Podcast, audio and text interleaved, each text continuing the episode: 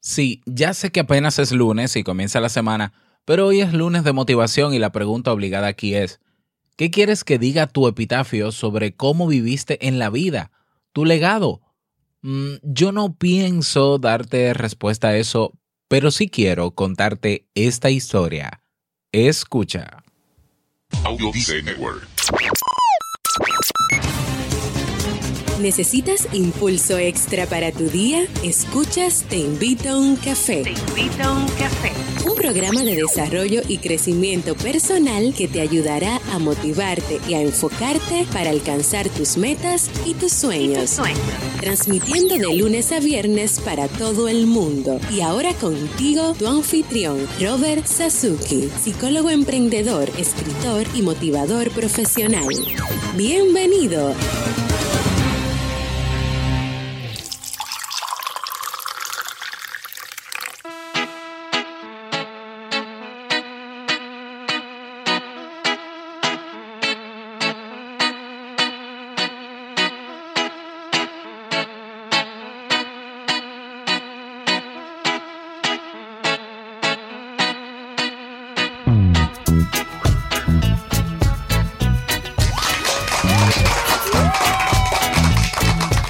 No, no, no fue que adelantaste tu podcaster o tu reproductor de podcast y lo pusiste más rápido. Fui yo quien puso un poquito más rápido la canción.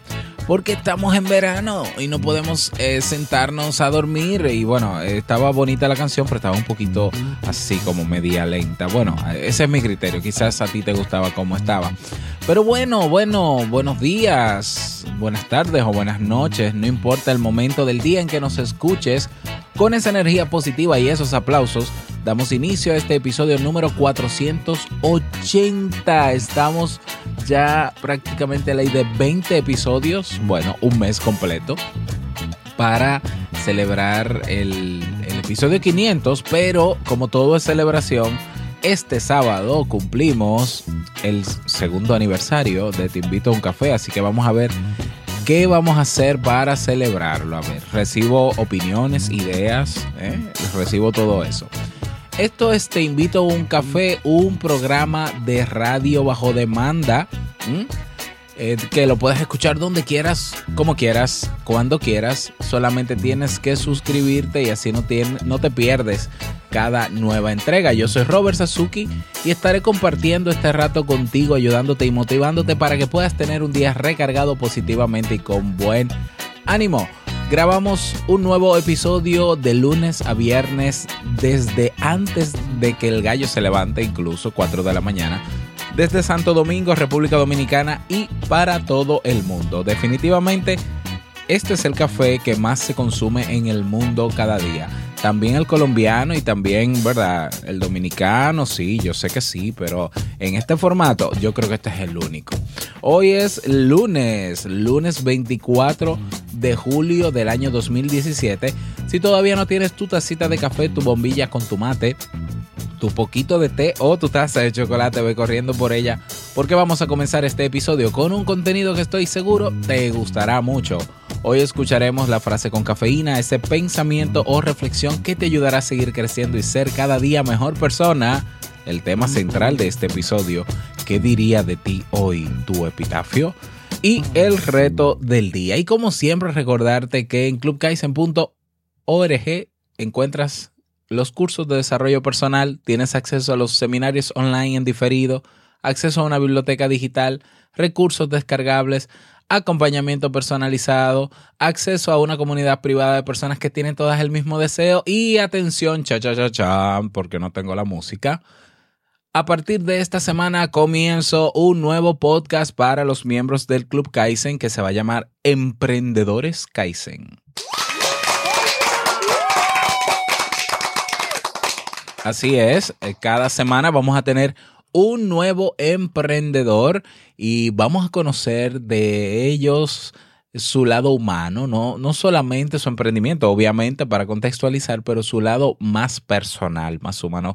Como sabes, soy psicólogo y se me da muy fácil escudriñar un poco esa área, así que vamos a ver el lado humano imperfecto de esos emprendedores, pero claro, también vamos a hablar de sus logros, pero no solo eso, vamos a hablar de cómo lo hicieron y cómo están viviendo hoy en día, a ver si eso de emprender es real o es puro cuento.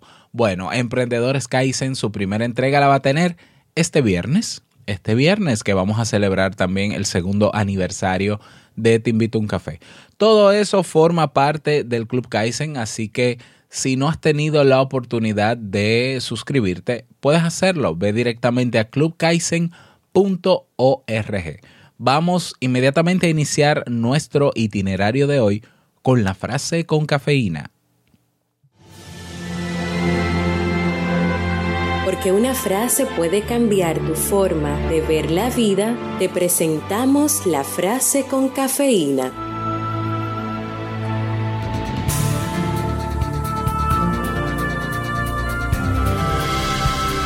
Vive como si fueras a morir mañana. Aprende como si fueras a vivir siempre. Mahatma Gandhi.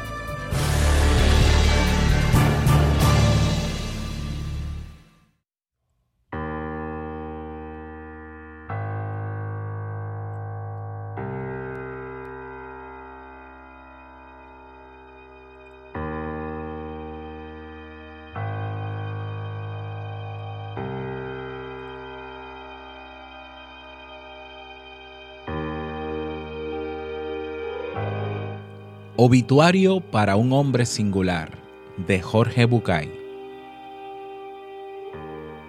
28 de noviembre de 1984. Hoy ha muerto un hombre. Este hombre era mi amigo. Este hombre tenía 35 años. Desde alguna perspectiva, demasiado joven, sobre todo desde la óptica de la edad que las estadísticas reservan para la muerte tiempo suficiente para lo hecho y absolutamente insuficiente para todo lo que dejó sin hacer. Este hombre era un ser humano interesante y una persona magnífica, pero básicamente era un individuo muy particular. Las opiniones sobre su existencia oscilan desde quienes lo tenían por un pedante insoportable hasta quienes sostienen que tenía la lucidez y la falta de humildad de los genios. Yo, que lo conocí como nadie, puedo contar que no era ni un genio ni un pedante. Era una persona que disfrutaba de su hacer y que, definido por sí mismo como un hedonista, vivía, como es lógico, haciendo. Esta tendencia indiscriminada a la acción fue quizás una de las mayores dificultades que enfrentó en su relación con los demás. Casi todos, para él, eran muy lentos o inactivos, y por alguna razón que creo adivinar, se rodeó permanentemente de seres intelectuales perezosos, a los cuales criticó despiadadamente. En un intento de aclarar esta actitud, quizás para justificarlo, pienso que él no solo no se consideraba un genio, sino que sospechó toda su vida que allá, muy atrás o muy adentro, era en realidad un idiota, un inepto, un, ineficaz o simplemente un ser incapaz de todo acto creativo. Pero mucho más que la actividad, mi amigo, aquí yacente, amaba la espectacularidad en las cosas. Sus amores debían ser pasiones, sus gustos infinitos, su tarea inigualada, su energía inagotable. En su actividad profesional era por esto un maravilloso terapeuta catártico.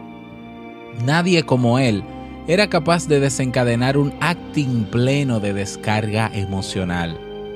Me pregunto hoy, ¿sería esto lo que siempre buscó para sí? Después de todo, él siempre se quejó de no encontrar un terapeuta capaz de ayudarlo definitivamente. ¿Qué quería? Quizás un terapeuta como él. Todo esto dicho así o visto así lo hace parecer maravilloso. ¿Cómo no enamorarse de alguien que se comprometía con cada cosa que hacía, grande o pequeña, con el mismo absurdamente desbordado entusiasmo? Y sin embargo, había otra cara de esta alegre moneda, otro aspecto un poco más patético, como a él le gustaba decir, de esta misma situación. Quizás el lado indeseable de esta modalidad, o por qué no, el motor de estas características. Este hombre se aburría con mucha facilidad. Tal vez sea este el único verdadero impulso de toda la actividad de mi gran amigo y compañero. Él se enamoraba y se aburría de las personas, de los trabajos, de los deportes, de las maneras de vestir y de decir. Para ser sinceros, se aburría también de maneras de ser y de pensar. A pesar de que hoy, cuando existencialmente llega la hora de cerrar un balance, debo reconocer que hubo también cosas de las cuales nunca se aburrió. Vivió para ellas y por ellas, con toda la pasión con que disfrutaba o sufría sus otras vivencias. El símbolo más claro que me viene a la memoria es que nunca lo vi cansado, aburrido, harto o apartándose de sus hijos. ¿Será esta la excepción que confirma la regla? ¿O simplemente le faltó tiempo para aburrirse? Afortunadamente para su memoria, nunca lo sabremos. Es cierto, sin duda que este hombre amaba a sus hijos por, por encima de todas las cosas. ¿Amaría a alguien como amó a sus hijos? Más lejos aún, ¿habrá amado a alguien más alguna vez?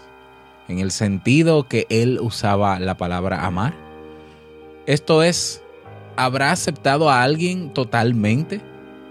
Ese sí es un enigma, una incógnita para los biógrafos. Mi humilde opinión es que él amaba todo el tiempo, excepto cuando quería a alguien. Porque cuando este hombre quería a alguien, el amor, la aceptación y la generosidad parecían desvanecerse y en su lugar afloraban sus peores demandas, sus expectativas más enfermizas, sus dependencias más esclavizantes. Porque se puede dudar si amó o no, pero no cabe ninguna duda de que nunca se sintió verdaderamente amado. Detrás y a la sombra de este hombre todopoderoso, fuerte, invulnerable, pandórico, a la sombra, digo, de este ser deseado y admirado, caminaba su otro ser, oculto como un macabro Mr. High, no por cruel, sino por requiriente. Más de la mitad de su vida el hombre la ocupó en encontrarse cara a cara con este yo tan escondido. Y finalmente tuvo éxito, no por valiente, que no lo era, sino por testarudo. Cuando después de 20 años de búsqueda se descubrió, o creyó descubrirse, descubrió también, o creyó descubrir, que los otros, aquellos a los que amaba, seguían pidiéndoles que fuera el que siempre había sido. Y él, de alguna manera, claudicó. Aceptó seguir jugando eternamente su papel de superhéroe, negando con su forzada euforia sus noches más oscuras. Ni siquiera él mismo supo cómo se las ingenió para conseguirlo, pero nunca contó con nadie. Quiero decir contar. Contar como él pretendía, incondicionalmente. En su interior, él sabía que nadie cuenta con otro incondicionalmente, pero nunca pudo evitar esta búsqueda ridícula de un ser sobre cuya falda reclinar ingenuamente la cabeza y descansar, sin ninguna reserva, cerrando los ojos y bajando la guardia, sin dudas y sin temores. Quizás hoy me esté animando a decir lo que nunca antes le dije en la cara. Nunca confiaste en nadie. Duele creer esto de él, tan amigable, tan dispuesto. ¿Quién de ustedes, los que quedan vivos, puede asegurar que fue su amigo? Muchos podrían, quizás, jactarse de que él ha sido su amigo, pero ¿quién puede asegurar la reciprocidad de esta relación? Sospecho sinceramente que nadie, porque dudo que él, con su mejor buena voluntad, fuera capaz de confiar en los que los rodearon, no por las dificultades de los demás, sino por sus propias incapacidades personales. Y sin embargo, puedo imaginar que alguna vez debe haber confiado. Quizás alguna vez, allá lejos en el tiempo, confío. Quizás confió y lo estafaron. Pero qué absurda justificación. ¿Qué modifica esta supuesta defraudación? ¿Lo hace menos hipócrita? ¿Le quita acaso algo de la responsabilidad de no haber sido capaz de cosechar amigos? Excepto uno, debo reconocer, que se salvó por emigrar. ¿Deja acaso de lado su intervención en este, llamémoslo, fracaso? Si él mismo estuviera escuchando, se negaría a aceptar la comprensión, la compasión o la lástima. Tantas cosas quedan poco claras en esta vida intrincada. Una de las más misteriosas solía ocupar algún espacio en las cabezas de quienes lo conocían y querían. ¿Qué pasaba en su vida matrimonial? ¿Qué unía a este hombre con esa mujer? ¿Qué sentía por ella? La muerte interrumpe la cuestionable respuesta del tiempo. Lo cierto es que hasta el día de su muerte, cuestionamientos aparte, dudas al margen y peleas incluidas, él permaneció en convivencia con su esposa. Sería muy simplista pensar que se quedó por sus hijos. Sería negador creer que él era totalmente feliz en esta relación. Sería infantil pensar que él era o se creía incapaz de seducir o ser seducido por otra mujer. Sería imbécil asumir que él desconocía lo que pasaba o que lo negaba. En definitiva, ¿se quedaba por su amor a esta mujer o se quedaba anclado por sus miedos? Cualquiera que se lo hubiera preguntado, sabría que él la amó y mucho, pero lo que nadie supo es hasta cuándo. ¿La amaba en el momento de su muerte? Yo supongo que sí. Sin embargo, ella estaba llena de cuentas pendientes respecto de él, o de la vida que él le dio en su momento, o del rol de ella en esta relación. Ella estaba, con toda razón, llena de resentimientos y vacía de las cosas que él le reclamaba desmedidamente. Y digo con toda razón porque yo creo que la vida con él no debe haber sido fácil ni satisfactoria. No obstante, hoy, frente a este cadáver, solo me interesa hablar del hombre, y él creyó haber sido un excelente compañero, por lo menos antes de aburrirse y abandonar la lucha, o mejor dicho, dejar la lucha justamente en manos de ella. Él creyó haber soportado lo insoportable, tolerado todo y hecho todo lo que podía para construir la pareja que había soñado. Lo cierto es que el tiempo no le alcanzó. El muy tonto siempre hizo responsable a su mujer de estos desencuentros y justa o injustamente murió pensando que ella no estuvo a la altura de las circunstancias. A lo largo de sus últimos años, también él fue juntando rencores y resentimientos que ensuciaron su vida. Y nunca encontró el agua de un calmo remanso donde lavar esa repulsiva suciedad de años. Es, es significativo saber que mucho más intenso que su amor por ella fue la manera en que este hombre quiso a esta mujer. Porque, esto es innegable, nunca quiso a nadie como la quiso a ella. Nunca. Y quizás este fue el problema. Solo a ella le estaba concedido el dudoso privilegio de verlo tal como era. Exclusivamente en la pareja se animaba a mostrar su lado más débil y dependiente. Pero tampoco ella podía aceptarlo y, contenerlo. Y si podía, no quería. Y si quería, él nunca lo supo. ¿Para qué siguió? Él sabía, enseñaba y repetía que el amor no alcanza. ¿Y entonces? El miedo. Es muy probable que esta sea la llave de muchas actitudes y la respuesta del planteado enigma matrimonial, el temor.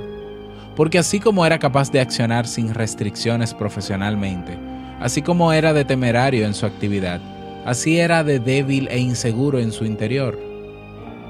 Alguna vez pensó que su verdadero diagnóstico psiquiátrico pasaba más por las fobias que por ningún otro lado.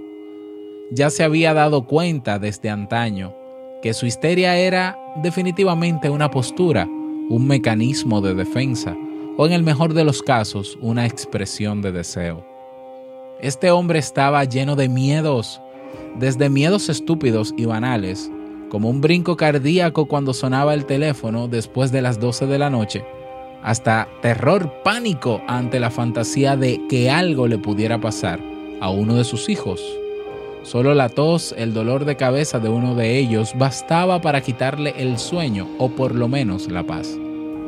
Y entre los dos extremos, superficiales y profundos, el miedo a la muerte. A su muerte. Un miedo que lo acompañó hasta su último día, arruinándole gran parte de su existencia. En los últimos tiempos se conducía muchas veces como un hipocondríaco, pendiente de su respiración, de su ritmo cardíaco, de sus dolores musculares o de cualquier reacción en su piel o mucosas. Siempre le molestó pensarse hipocondríaco, quizás porque sabía que este episodio que lo mató quedaría disimulado detrás de sus permanentes temores de enfermedades. ¿Sería acaso su hipocondría un anticipo profético de su muerte? ¿Sería esta preocupación sobre la muerte parte de su estructura psicológica o parte de su actitud parapsicológica de anticipación? Hoy, después o desde un después irreversible, esta inquietud pasa a ser poco o nada importante. De hecho, viendo esta historia en retrospectiva, la muerte temprana también podría llegar a ser interpretada como el fin natural y deseado de un gasto energético espantoso. Pero él no quería morirse, o por lo menos quería vivir más, más que lo que quería morirse. Porque a pesar de todo lo dicho, este hombre disfrutaba de vivir, y quienes lo rodeaban, él así lo creía, disfrutaban de que existiera.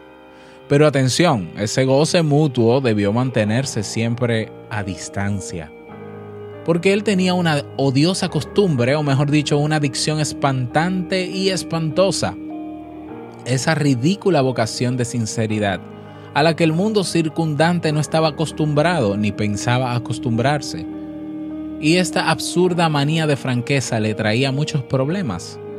El hombre decía, yo soy un buen terapeuta y el mundo le colgaba un cartel de fanfarrón se jugaba frente a situaciones a las que otros escapaban y la gente le decía omnipotente. Se vanagloriaba de sus logros justamente conseguidos y su entorno lo castigaba por vanidoso. Decía la verdad de un no quiero verte y su interlocutor le gritaba que era un agresivo. Dejaba de ir donde no quería y era tildado de antisociable se negaba a mentir y le señalaban su crueldad. Se negaba a ser como todos, solo para no desaparecer, y todos le acusaban de querer ser el centro. Es necesario aceptarlo. Él, que era médico, psiquiatra, psicoterapeuta, psicoanalizado, analista, docente en comunicación, gestáltico y más o menos agudo observador de la fuera, él, aunque suene extraño, nunca entendió a la gente. ¿Qué queda del paso por la vida de este ser humano? ¿Valía la pena? Quedan sus hijos y solo eso ya vale la pena. Queda lo mucho o poco, yo creo que mucho, que este hombre dio, dejó, enseñó y ayudó a sus pacientes. Queda la continuidad de su tarea, en otros profesionales de la salud y de la educación que aprendieron o dijeron aprender de él. Queda el soporte económico sólido que tanto le preocupaba en los últimos años. Queda el pensamiento y la manera de escribir de este ser humano. Queda el registro de su buen humor, de su sonrisa y de su originalidad queda la certeza de que se puede y se debe pelear por la propia ideología. Yace aquí alguien de quien se puede decir, sin temor a equivocarse, que hizo todo lo que pudo para ser feliz y lo consiguió. Quizás después de todo lo dicho, recién tome sentido el epitafio que él mismo pidió que se escribiera sobre su tumba. Ser feliz es sentir la convicción de estar en el camino correcto.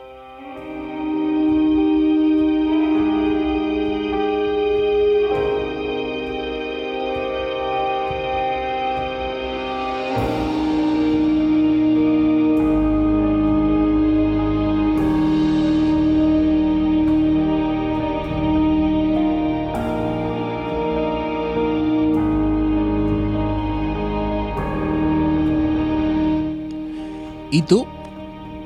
¿Y qué te gustaría que, diga tu epitafio cuando te vayas de este mundo sobre ti? Porque fíjate que escuchamos la historia de un hombre que era perfectamente imperfecto, con muchísimas cosas negativas, sí, muchísimas. Y muchísimas cosas positivas, sí, muchísimas. Pero lo malo cuando uno se va de este mundo se olvida, la gente lo olvida. Y lo que queda es lo que hiciste por los demás, lo que aportaste. Imagínate que te pases la vida viviendo como uno más, haciendo lo que todos hacen, teniendo el típico empleo como todos lo tienen, pagando una hipoteca como todos lo hacen, adaptándote a una sociedad, a una sociedad que, eh, bueno, ya tengo yo mi opinión sobre eso te pone como uno más simple y sencillamente un número y te dedicas simplemente a cumplir con lo que tienes que cumplir. Cuando te vayas, lo malo que hiciste, porque todos tenemos un lado malo y hacemos cosas malas, porque no somos perfectos o negativos, vamos a decirlo, se va a olvidar. Va a quedar lo que hiciste o en lo que trascendiste. ¿Crees que si hoy partes de este mundo quedará algo trascendente de lo que has hecho? Si no es así, bueno, no pasa nada, igual te vas a ir de este mundo y serás recordado como la persona que fuiste. Pero si es así, vivirás para siempre, o sea, siempre vas a estar porque el trascender implica estar incluso más allá de la muerte. Bueno, esa, esa es mi opinión y respeto que tú puedas tener otra. No quiero explicar más esto. Saca tus propias conclusiones.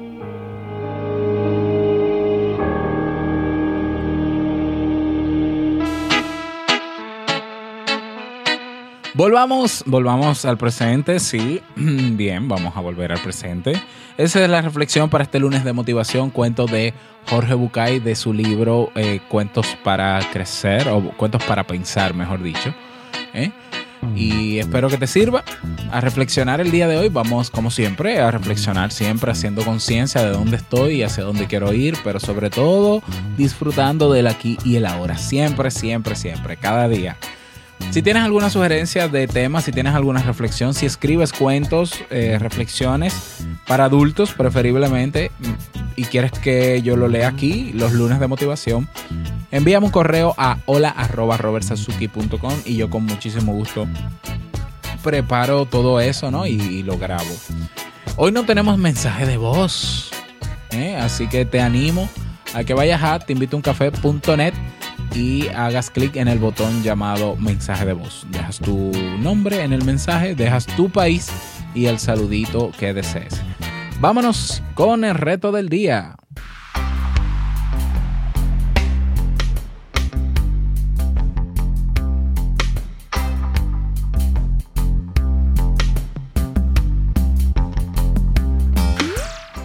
Hoy yo quiero que seas tú el que libremente decidas qué hacer diferente, es decir, qué reto. Recuerda que el objetivo del reto del día es sacarte de tu rutina. Así que yo quiero que seas tú libremente que elijas y decidas tu propio reto. Es decir, vamos a tener miles de retos diferentes en el día de hoy. Cada quien va a tener el suyo. Y si quieres compartir cuál fue ese reto y al hacerlo, cómo te sentiste o tu testimonio no olvides unirte a nuestro grupo en Facebook llamado Comunidad Te Invito a un Café. Espero que por favor lo hagas y nos cuentes, sobre todo que nos cuentes, porque eso nos motiva a todos. Así que ese es tu reto para el día de hoy. Vamos a ver cuál será.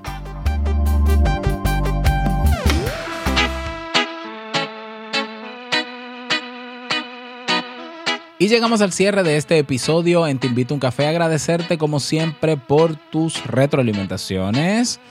Eh, ayer estuve haciendo unos cambios en la portada de mi web, robertsazuki.com. Me gustaría que te pases por allá para que la veas y me des tu opinión. Si entiendes que se le puede mejorar algo, se le puede agregar algo más.